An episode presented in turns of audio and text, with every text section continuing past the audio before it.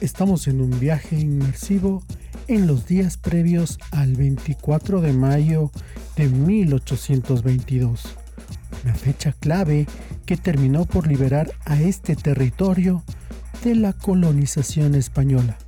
Gabriel Fandiño lleva 10 años estudiando la independencia latinoamericana.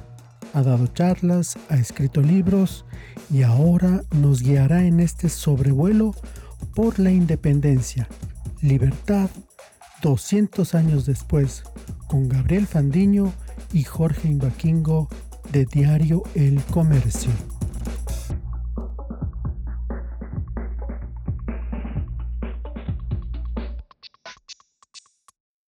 Hola Gabriel. Hola Jorge, hola amigos. En este momento activamos la máquina del tiempo. Hoy es 24 de mayo de 1822. Hemos retrocedido dos siglos en el tiempo y vamos a ver a los héroes no tan famosos, mujeres, niños, esclavos, que pelearon en la batalla de Pichincha.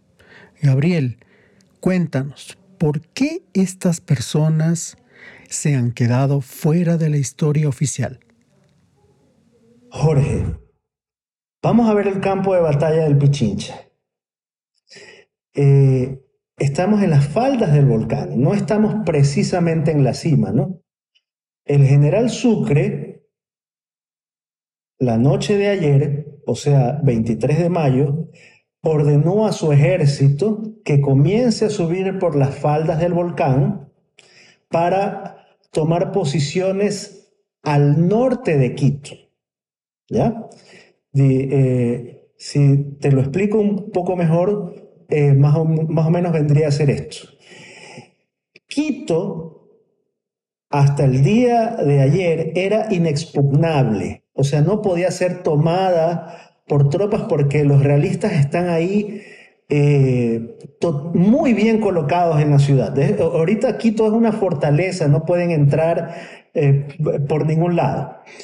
Entonces lo que Sucre planeó el día de ayer con, con, con sus oficiales es sobrepasar la ciudad. Tenía dos opciones en, eh, en ese momento eh, sobre la mesa de, planeación de los movimientos estratégicos. Irse por eh, el flanco oriental, ¿verdad? Lo que lo obligaba, irse por el flanco oriental para situarse en la llanura de Iñaquito, ¿verdad? pero ese movimiento implicaba que tenía que perder de vista al enemigo, ¿ya?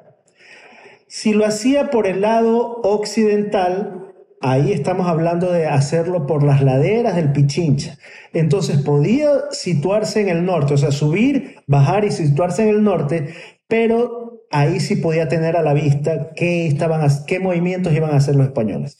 Eh, todo esto para evitar, porque en esos días, pues, eh, los realistas de Pastos, ubicados más allá pues, de la frontera, querían enviar un batallón de refuerzo.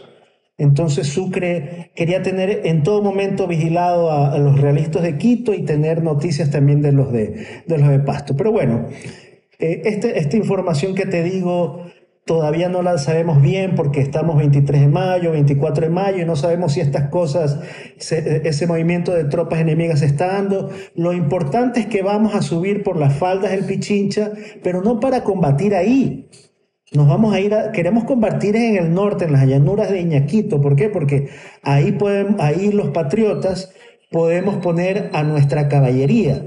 A nuestra caballería no la podemos poner a pelear en las faldas del Pichinche.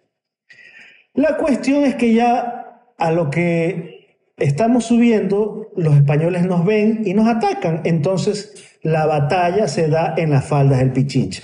Pero bueno, yo quiero, Jorge, que pongas un poco de atención y empecemos a ver entre, entre las tropas, entre las formaciones, entre los batallones que en este momento están peleando en el Pichincha.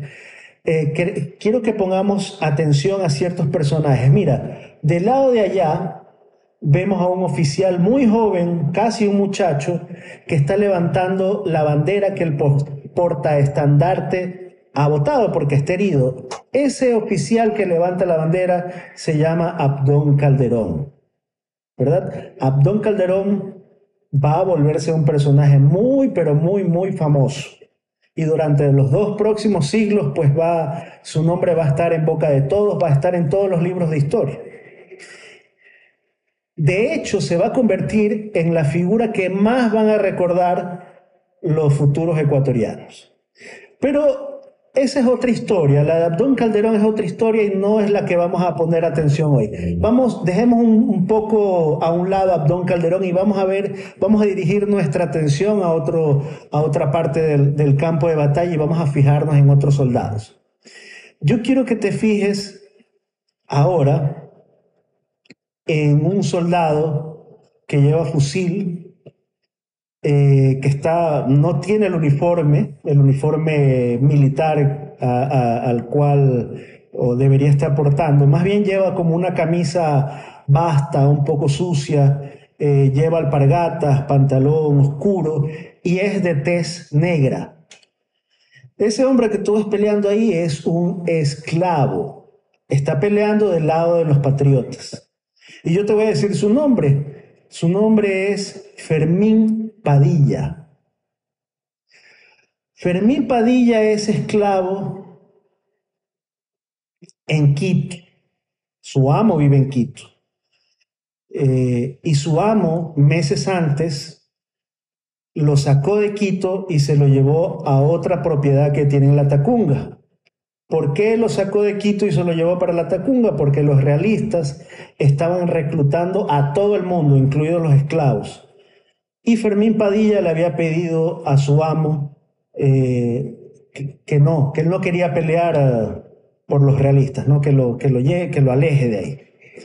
Sin embargo, cuando Fermín Padilla estuvo, ya estuvo resguardado en, la Tacunga, eh, él escuchó que había ciertos, un pequeño grupo de patriotas que estaban organizando pues correrías o acciones de, como de comando, digámoslo así, en los alrededores de la Tacunga y él decide unirse a los patriotas. Después él eh, pasaron los meses y se unió a las tropas de Sucre, se unió a las, tropas de Sucre en la Tacunga y con ellos regresó a Quito, pero ya no regresó como un esclavo, él regresó como un soldado. Por eso es que lo vemos ahí a Fermín Padilla ahorita peleando con mucha valentía en el Pichincha. Ese, ¿cómo sabemos que se llama Fermín Padilla? Porque el día, dentro de tres días, ya, dentro de tres días más o menos, por el, eh, el 27, 26 o 27 de mayo de 1822, su amo se va a enterar de que su esclavo estuvo en la batalla, de que está en el ejército de Sucre, pero su amo va a querer recuperar a su esclavo. ¿Ya? Entonces estamos hablando de un combatiente que luchó por la libertad que muy probablemente vuelva a ser sujetado por las cadenas de esclavitud.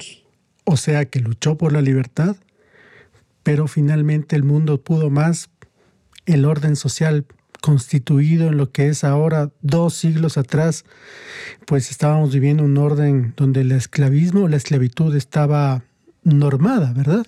Así es, Jorge. De hecho, la esclavitud no se acabó con la independencia. La, esclavitud todavía demoró eh, unos 20 años más en ser erradicada del Ecuador.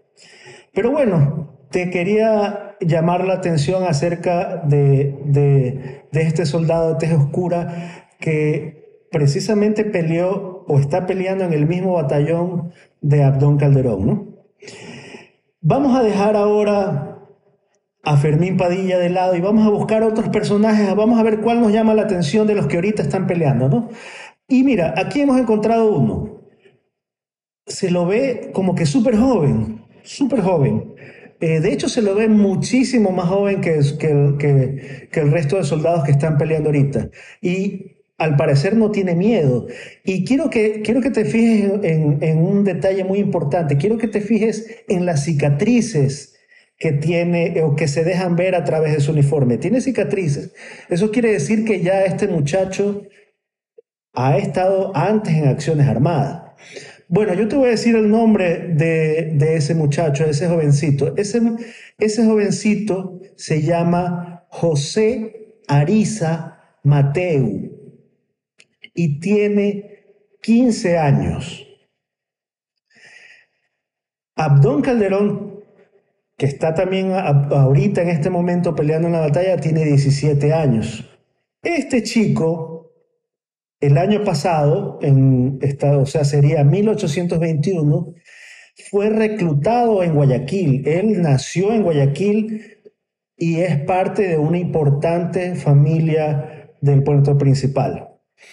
Cuando eh, se dio la voz de que se necesitaban más soldados para la, la división patriótica que se estaba formando en Guayaquil, en los anuncios se dijeron de que se iba a reclutar a todos los hombres comprendidos entre los 14 años y los 60 años.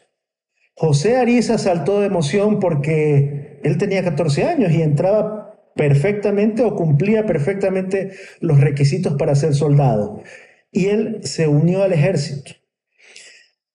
Cinco días después de haberse enrolado en el ejército, y de haber recibido una instrucción relámpago sobre el arte de hacer la guerra, José Ariza tuvo su bautismo de fuego en, en el arte de hacer la guerra porque él participó en el combate de Yaguachi, el único combate de la independencia que, que, se desarrolló en la costa porque ahí toditos los combates de la independencia hasta el día de hoy, 24 de mayo, se han desarrollado en la sierra.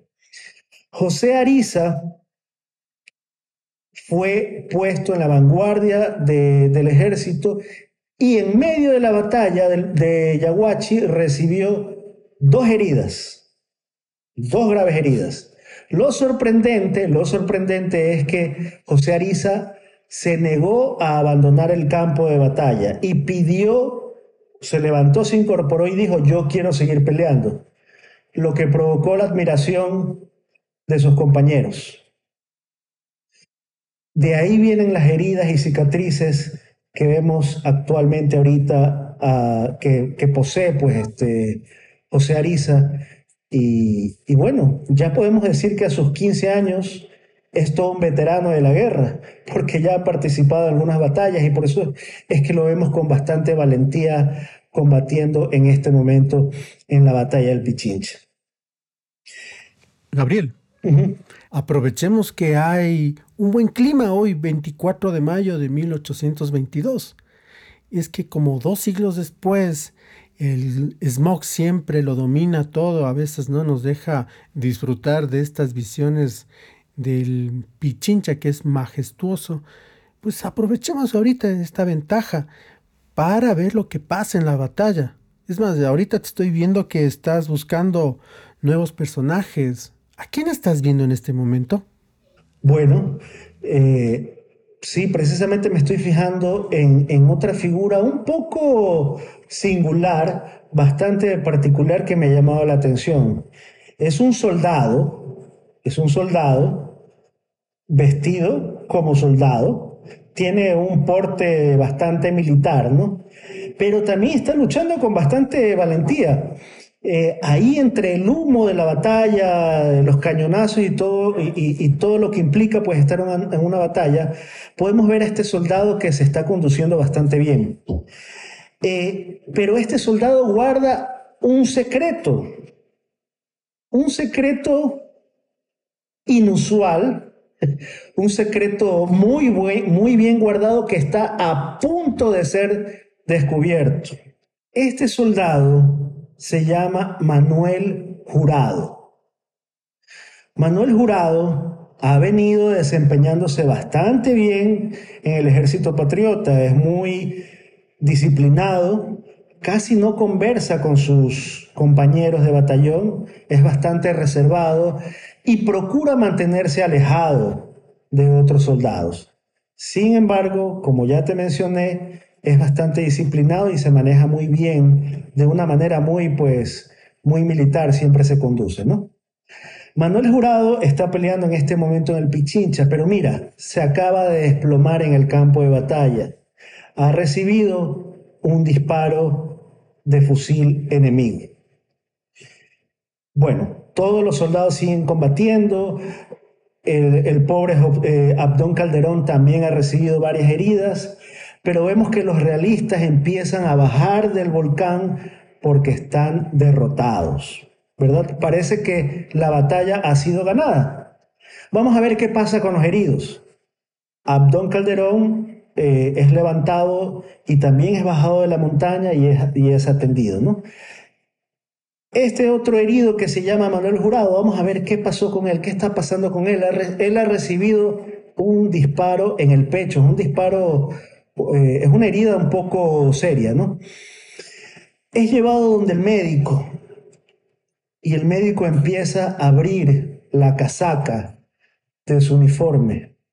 Y cuando, oh sorpresa, descubre que en realidad este soldado que se hacía llamar Manuel Jurado no es un hombre, es una mujer. Los médicos quedan sorprendidos, o sea, medio ejército queda sorprendido cuando esto se empieza a regar por los batallones. Y resulta que Manuel Jurado no se llamaba Manuel Jurado, sino que se llamaba Nicolasa Jurado.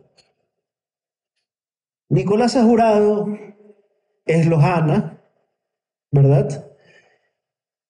pero ella tenía muchísimas ganas de ingresar al ejército. Ella también quería contribuir a la lucha patriótica, pero hay un decreto que se emitió en 1819, un decreto expedido por el vicepresidente de la Gran Colombia, eh, que se llama, el vicepresidente Santander, Francisco de Pablo Santander, que prohíbe específicamente que las mujeres se enrolen como soldados en el ejército o en los ejércitos libertadores.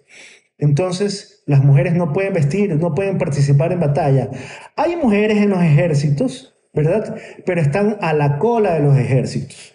Son mujeres que que ayudan con la preparación de los alimentos para los soldados durante las marchas. Y de hecho casi todas estas mujeres son novias, esposas o madres de los soldados del ejército. Pero cuando viene una batalla, ellas tienen que desaparecer del campo de batalla, tienen que alejarse lo más posible. Está prohibido que ellos, eh, ellas eh, estén en el campo de batalla. Pero eso es un poco indignante para, para Nicolasa porque ella sí quiere pelear entonces toma una decisión trascendental en su vida, que es la de disfrazarse de hombre. Ella corta sus cabellos, pues ciñe con, ciñe con, ropa eh, sus curvas, su figura, pues, ¿no? Y, se, y decide presentarse ante, los reclutadores del, del ejército vestida de hombre. Parece, parece que su disfraz fue lo suficientemente convincente como para que le permitieran ingresar en el ejército. Y ella cambió su nombre de Manuel Jurado, perdón, de Nicolás Jurado a Manuel Jurado. Y así participó en la marcha hacia Quito, eh, pues, pasando por Cuenca, por Riobamba, hasta llegar a la batalla del Pichincha, donde acaba de ser herida. Oye, Gabriel, y en el futuro, tú que has encontrado esa documentación, ¿sabes si sobrevivió ella? A eso vamos en este momento.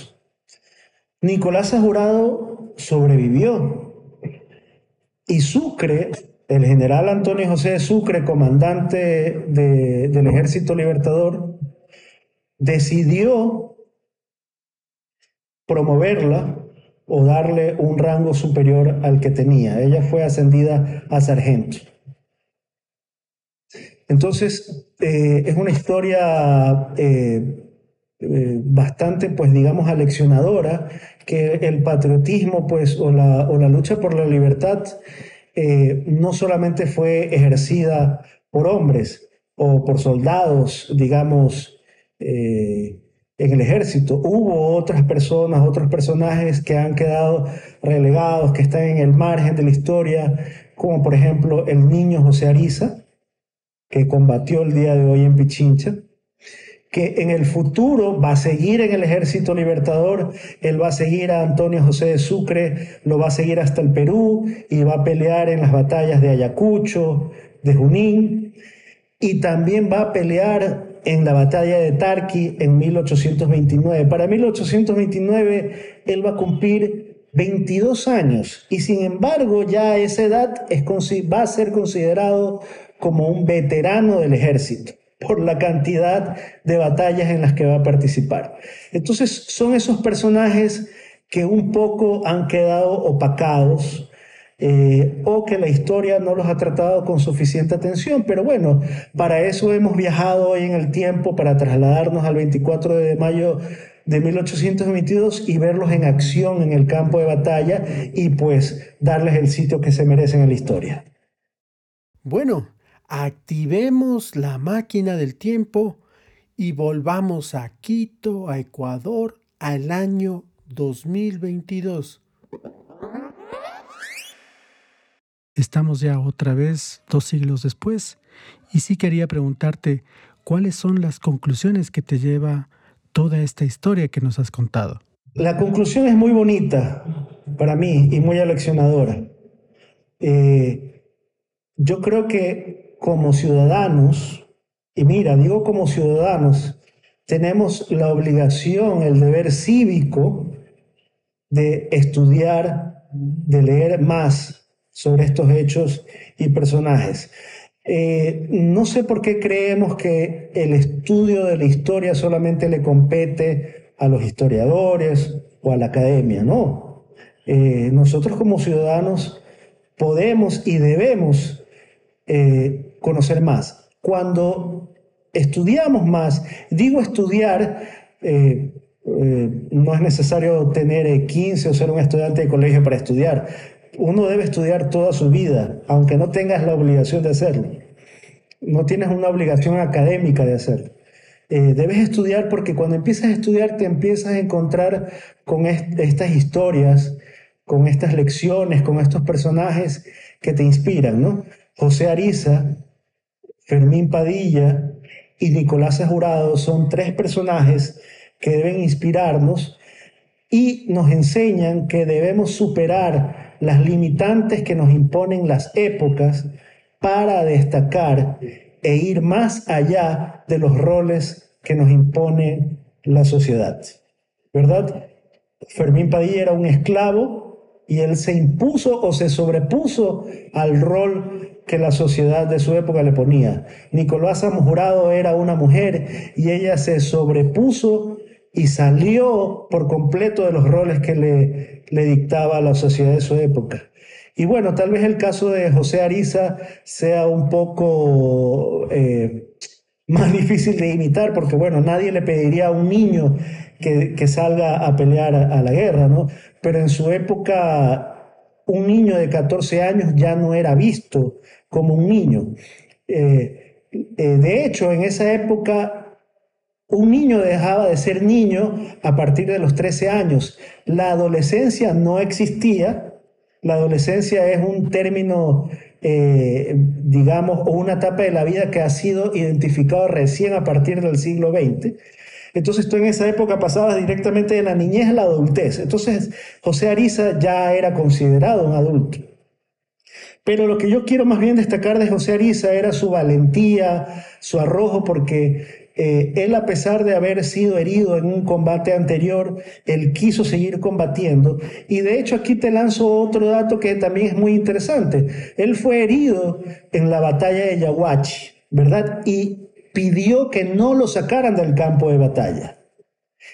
En el mismo combate de, Yaguachi también estuvo presente Abdón Calderón. Entonces yo siempre me he preguntado, un año después, cuando pasa la batalla del Pichincha, Abdón Calderón le sucede exactamente lo mismo que, que a José Ariza. Él es herido en el campo de batalla y pidió que no lo saquen del campo de batalla. Me ha dado siempre la impresión de que Abdón Calderón tuvo en mente el ejemplo de su compañero, que era más pequeño que él, José Ariza, y optó también por replicar ese modelo de conducta heroico, ¿no? Y bueno, eh, al final para la historia, Abdón Calderón merecidamente eh, es reconocido en nuestra historia, sin embargo, José Ariza es inmerecidamente olvidado por la historia, pero bueno, el día de hoy lo hemos recordado y lo hemos puesto en el sitio que merece estar, ¿no? que es en el sitio de los grandes héroes de la historia ecuatoriana.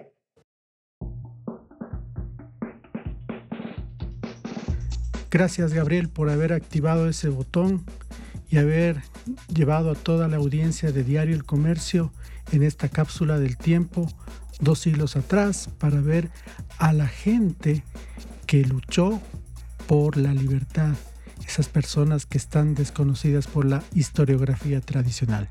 Gracias Gabriel y este no es un adiós, seguimos con estas historias. Gracias Jorge, seguimos, claro que sí. Un abrazo para todos. Gracias y un abrazo para todos los amigos de Diario El Comercio.